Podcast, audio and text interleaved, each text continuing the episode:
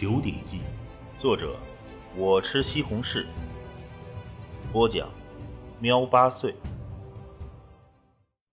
第四十章，贪心。来，大家把刀取出来。滕永凡一声令下，族人们一个个从背上解下了布袋，从包裹的兽皮内拿出了一捆捆的避寒刀。一捆捆避寒刀落在地上，发出了沉闷的响声。那位骑兵首领坐在椅子上，高傲地瞥了一眼地面上的避寒刀。那个老张，你们将这些避寒刀每一把都好好检查一番，防止这些山民以次充好。是大人。一位身形高大的中年人大步走了过来，同时招呼着其他人：“来来来，都过来，一块检查，每一把刀都好好看看啊。”绳子解开，哐啷啷。避寒刀散落了一地，一名名护卫拿着避寒刀仔细的观察着。这些避寒刀通体泛着淡淡的绿光，抓着刀柄还能察觉到一阵阵的凉意，刀刃锋利，绝对都是一把把好刀。大人，老张将一柄避寒刀扔给了那骑兵首领。那首领接过避寒刀，仔细打量了片刻。微微点头，嗯，看样子还算可以，不知道用起来怎么样。请各位大人放心，滕永凡笑着自信道：“这避寒刀每一柄在送来之前，我们都经过检验。我们滕家庄卖出来的避寒刀，还从来没有过一把是次货。”哼，那得验了才知道。那骑兵首领瞥了一眼老张，老张心领神会。哎，取木材来。那名叫老张的护卫朗声道。大量用来烧火的木柴一捆捆的被抱了过来，而后直接朝地面上一扔，木材散落了一地。一个个都用这避寒刀劈一劈，试试看。老张说道。这些护卫们。便用这避寒刀肆意的朝着木材劈去，只见那一根根的木材应声而裂，避寒刀没有一柄刀刃翻卷。滕永凡看到这一幕，心底只是冷笑。这避寒刀的绝技，毕竟是千年来我们滕家庄历代先辈琢磨出来的，怎么可能会差？嗯，那骑兵首领忽然起身。从一个护卫手里接过了一柄避寒刀，右手轻轻的弹了一下刀刃，随即脸色一沉。滕家庄的一群人心里咯噔了一下。这个怎么回事？这柄刀怎么卷刃了？骑兵首领大怒，猛地一扔那避寒刀，刀哐啷一声就砸在了滕永山他们一群人的面前。这这怎么可能？滕永凡连忙捡起来，周围的族人一看，的确，这柄刀是卷刃了。滕永凡脸色大变，按照那立下的字据，一旦出现质量问题，那麻烦可就大了。不可能，绝对不可能！滕永凡连摇头，面有急色。每一柄我都检查过，怎么可能会这样？哼，不可能。那首领冷笑着：“这位大人。”滕青山的声音陡然响起，声音非常响亮，估计数百丈内都能听得到。那骑兵的首领脸色一变，呵斥道：“哎，小子，你声音小点打扰到前面休息的大老爷，你们就一个个都准备去蹲监狱吧。”滕青山快十岁了，但看样子只是一个少年。呃，大人，你是不是会内劲呐？那个传说中的内劲。滕青山一副羡慕激动的样子，看着那名首领。首领一愣：“呃，我刚才看到你的手一摸那柄避寒刀，那锋利的刀刃，他就……”滕青山的话还没说完，首领的脸色就变了，气急而愤怒的呵斥道：“小子，闭嘴！藤青山脸上一副无辜之色，可是心底却在冷笑。别人可能没有看到，可藤青山的六识灵敏，他刚才清晰的注意到，那柄原本完好的避寒刀被这首领一弹，刀刃就卷起来了。其实他自己也能做到，以内劲的力量从侧面作用在刀刃上，这刀刃不卷才怪。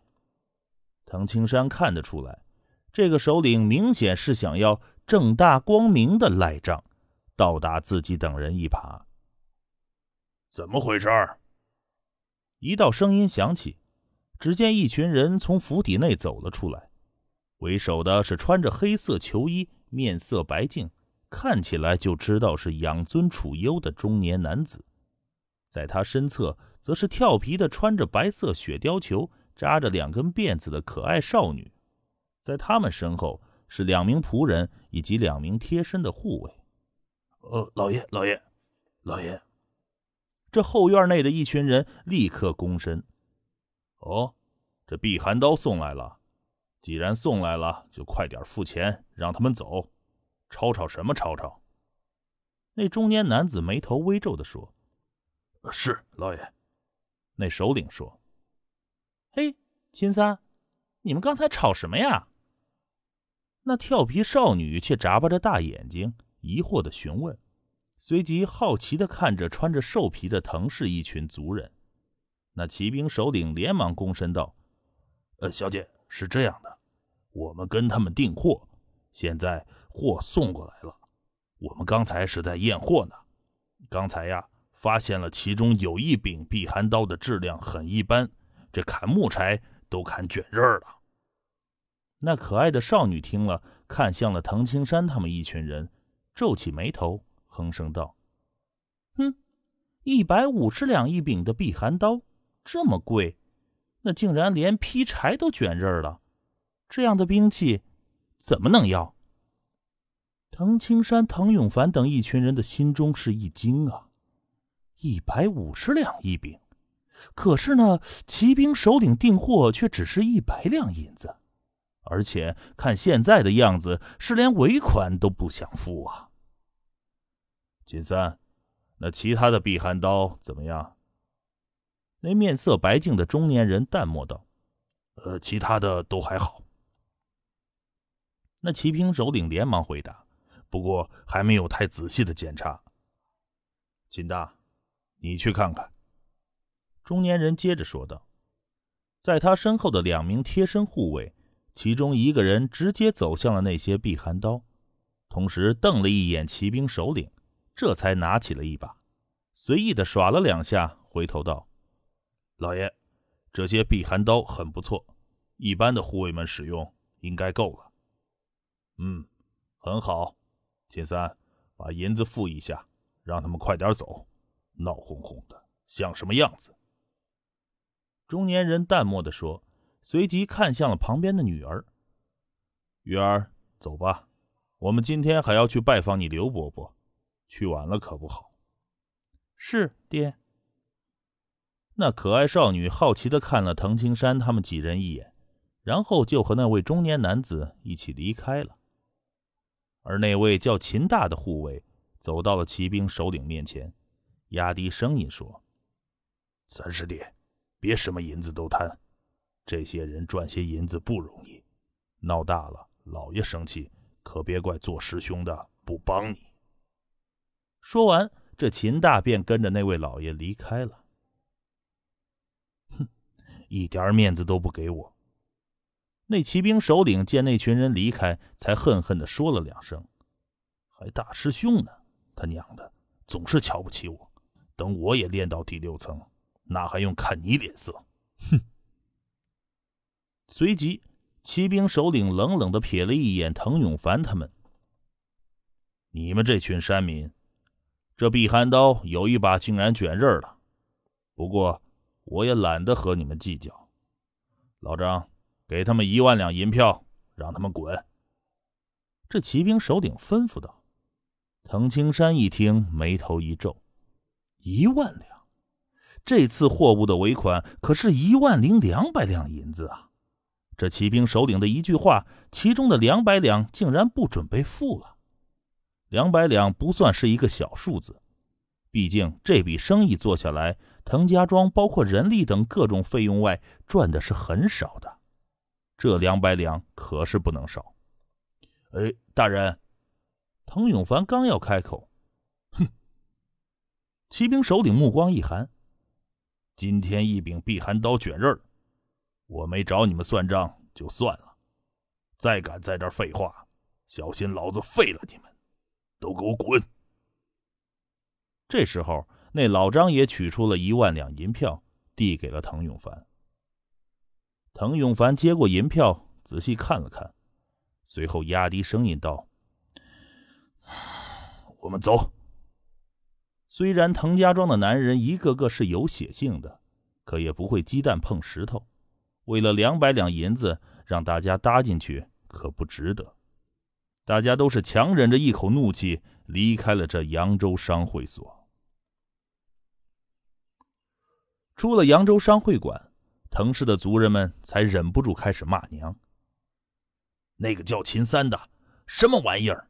妈的，一百五十两一饼，给一百两就算了，今天还准备不付银子了。滕青虎气得直骂：“要不是青山他的声音大，惹得那位老爷过来，恐怕那个秦三呀，尾款都不准备付了。”滕永凡笑着看向滕青山：“哎，青山。”你是怎么想到引起那个老爷注意的？我就是急了才喊的。滕青山笑着说道：“我刚才是亲眼看到那个骑兵首领摸了一下刀刃，那刀刃就卷了。”滕青山话虽然这么说，可实际上他的确是故意大声引起周围的大盐商注意的。即使不引起这家府邸的老爷，就是引起周围随便一家的盐商过来。那都算成功。滕永凡、滕青虎一群人，毕竟常年生活在庄子里，对那些大盐商的想法是不明白的。可是滕青山前世身为超级杀手，一些超级富豪上层人员的心理他是明白的。对那些人而言，钱是小事儿，面子才是大事儿。如果说传出去，某位大盐商为了一点银子，跟一群山民争执起来，那盐商估计就会沦为笑柄。所以不管怎么样，在扬州的商会馆内，那位盐商无论如何都不可能为了一点银子跟他们而争执。哎，不管怎么样，这次也算有惊无险。滕永凡笑道：“哎，青山，你长大第一次来宜城，回去之前，我带你去个地方。”我呢，刚好也要去那儿买点东西。哦，是什么地方？滕青山有些好奇。万象楼。